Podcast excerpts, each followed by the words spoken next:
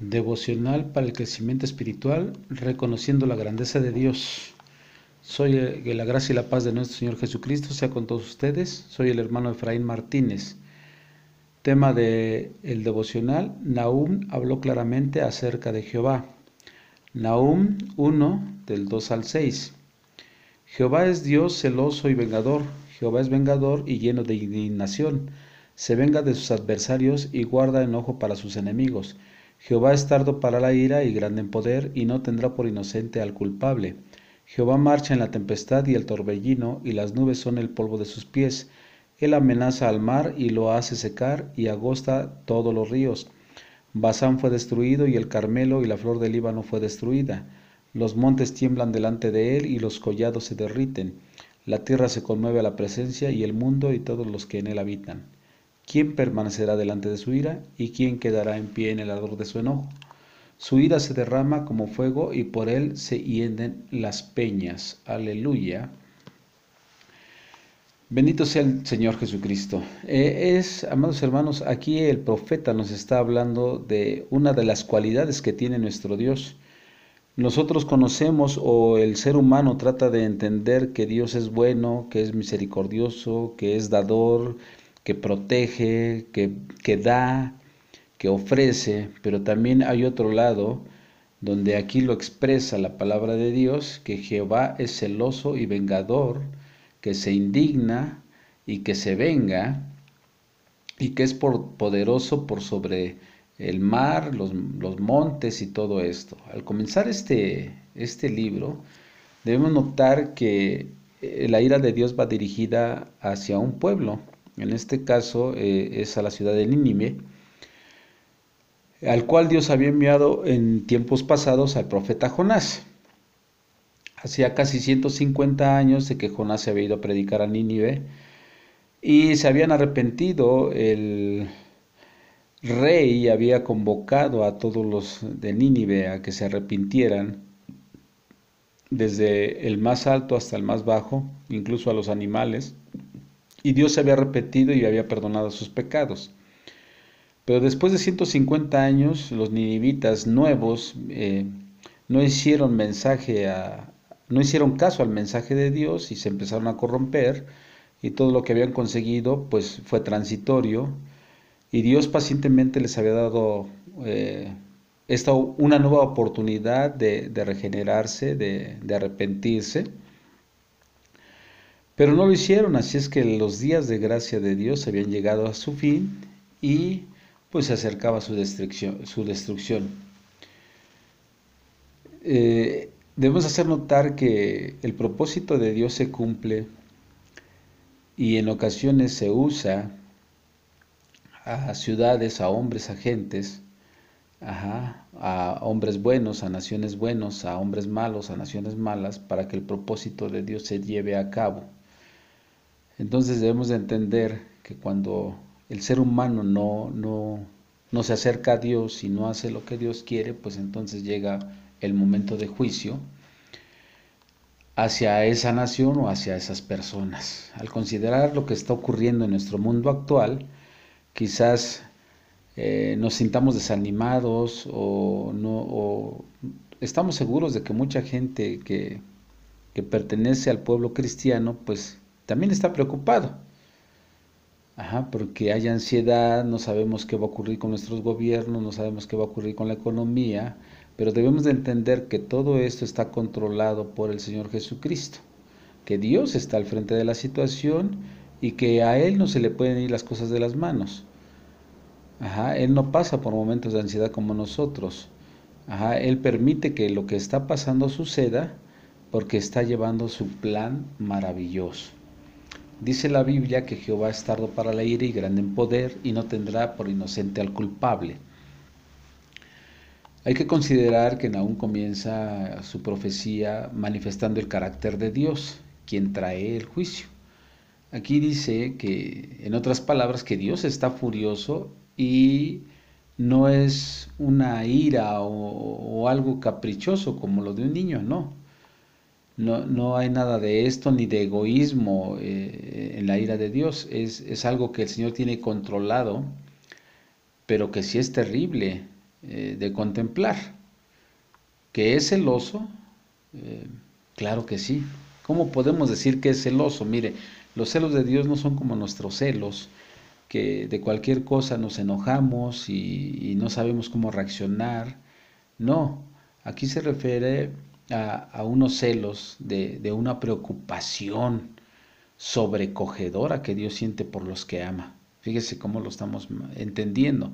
Son celos por los que Dios ama. El celo de Dios es amor. Él rehúsa compartir su corazón con cualquier otro rival, en este caso pues con el enemigo. Dios no puede compartir su amor de usted por Dios y también que usted le brinde algo de amor al enemigo, ¿no? Por eso Dios es celoso, porque Él quiere que nosotros nos acerquemos a Él y dependamos de Él y nos va a ayudar en todos los aspectos de nuestra vida, en nuestra vida moral, en nuestra vida espiritual, en todo. Entonces, Él está celoso por nosotros, no celoso de nosotros. Amén, lo debemos de entender. Y al estar celoso por nosotros, pues Él nos ayuda a salir adelante. Dice la Biblia que se venga de sus adversarios. El hombre necesita, o cada uno de nosotros necesitamos entender que, que no podemos luchar en contra de Dios y esperar, pues, seguir adelante con nuestra vida. No, hermanos, eh, en su momento nuestras acciones van a determinar la ira de Dios, nuestros, nuestras acciones como seres humanos. Aunque hay un lapso de tiempo para que la ira de Dios se manifieste, porque la misma Biblia dice que es tardo para la ira, o sea que es paciente. Eso nos agrada mucho, pero en el momento que se acabe la paciencia de Dios, pues va a llegar el tiempo donde Él va a demostrar su ira. Ajá. E, ese tiempo es el que nosotros debemos de tener en cuenta y decir si nos conviene o no nos conviene a nosotros depender o no depender de Dios. Ajá. Porque va a llegar con grande poder. Dice la palabra de Dios que es grande en poder. Él da a conocer su poder y, nos hace entender que todo lo que haga, todo, todo lo que va a hacer en sus juicios va a ser con grande poder, porque así dice, que juzga con poder. Y de esta manera no va a tener por inocente al culpable. Mire, Dios no es como los jueces de aquí de la tierra, que a veces cometemos algún error o algo y pues pagamos una multita o nos arreglamos con, el juez y, y, ya se solucionó el problema. No, la Biblia dice que Él no tendrá por inocente al culpable, o sea que el que hizo lo bueno, pues tendrá un pago, el que hizo lo malo tendrá un pago. Ajá, por eso la Biblia en su justicia dice que ni el Hijo por el Padre, ni el, ni el Padre por el Hijo, el alma que pecare esa morirá. Ajá, porque Dios no va a tener por inocente al culpable. Eh, el castigo va a llegar tarde o temprano. Y es en lo que nos debemos de poner a pensar, hermanos. Eh, la palabra de Dios también dice que Jehová marcha en la tempestad y el torbellino. ¿Qué quiere decir esto? Es la manifestación de Dios por sobre todas las cosas. Nosotros cuando vemos eh, en las noticias, en los periódicos, leemos que hubo un tsunami, que hubo un temblor, eh, decimos, qué poderoso es esto, porque en segundos, en minutitos, se destruye una ciudad, se arrasa un pueblo, y eso es el poder de Dios. Y si el Señor quiere, pasa, y si no quiere, no pasa. Eh, ahí nos está demostrando que Dios tiene poder por sobre todas las cosas. Dice que marcha sobre de estos, o sea que tiene autoridad sobre de, todos estos fenómenos. Y nosotros debemos de, de entender la soberanía de Dios y ver en todos los sucesos que están pasando ahora con esta pandemia y todo esto, que el Señor tiene la soberanía de todas las cosas, que debemos de cuidar todos los aspectos, sí, Ajá, pero a final de cuentas, Dios tiene un propósito específico cada que pasa algo. Y esto pues nos llega a buenos y malos. En la pandemia, tanto cristianos como no cristianos se enferman y se mueren. O sea, hay un propósito en nuestras vidas. Eh, por eso debemos estar atentos a, a, la palabra de Dios, escudriñar las escrituras, acercarnos a Dios y tener una comunicación íntima con el Señor Jesucristo, porque va a llegar el día en que su ira se va a derramar como fuego. Entonces, hermanos, eh, no esperemos a que nosotros no estemos del lado correcto cuando llegue la ira de Dios. El deseo es que cada uno de nosotros esté del lado del Señor Jesucristo, haciendo sus preceptos, haciendo su voluntad, para que cuando llegue la ira de Dios no nos consuma y podamos tener parte con nuestro Señor Jesucristo. Entonces, hermanos, si ya conocemos las características de Dios, lo que Dios es eh, en su naturaleza divina, pues debemos de entender que va a llegar un día en que los pecadores van a pagar, los justos van a pagar.